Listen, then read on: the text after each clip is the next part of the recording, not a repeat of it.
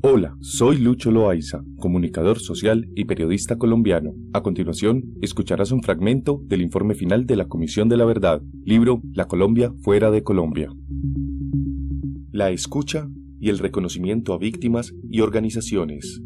Gracias a este trabajo colaborativo de organizaciones de la sociedad civil, instituciones y víctimas, fue posible recoger más de 2.000 testimonios en 24 países, entre personas exiliadas y refugiadas, retornadas y testigos especialistas en protección internacional.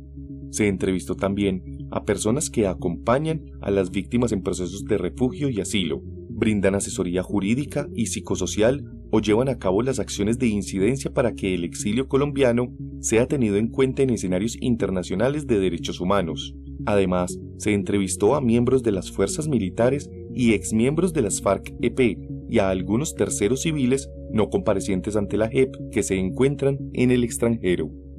La comisión, en tanto, había trabajado en el exilio con víctimas, sobrevivientes y familiares de la UP. Llevó a cabo con la JEP una escucha conjunta en el marco de la apertura del macrocaso 06, victimización de los miembros de la Unión Patriótica y el proceso de esclarecimiento de la Comisión. Las dos instituciones, respetando la naturaleza de sus mandatos, acordaron concertar esta escucha, basadas en el principio pro víctima. La Comisión agradece a todas las instituciones y organizaciones su disposición en función de esta tarea por el esclarecimiento de la verdad y la justicia. Es importante también resaltar el trabajo con la Oficina del Alto Comisionado de las Naciones Unidas para los Refugiados, ACNUR, con la que se creó una mesa de trabajo para analizar las cifras y la situación de la población colombiana con necesidad de protección internacional. La información, aunque pública, hasta ahora ha sido fragmentada, no solo por los tipos de registros y categorías, sino también por la falta de claridad sobre su evolución en el tiempo. El trabajo conjunto permitió aproximarse de una forma más clara y consistente a la realidad del exilio colombiano, que constituye la segunda victimización en Colombia después del desplazamiento forzado.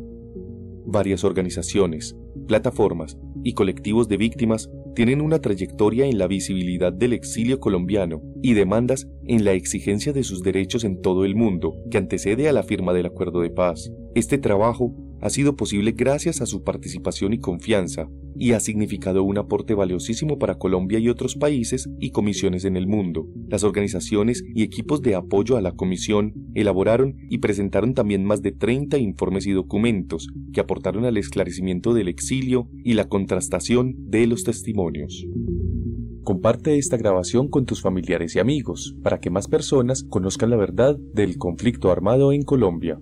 Puedes apoyarnos económicamente a través de la cuenta de Nequi 319-230-5494. Sígueme en mis redes sociales como arroba soy Loaiza en Twitter e Instagram. Muchas gracias por escuchar. Hasta pronto.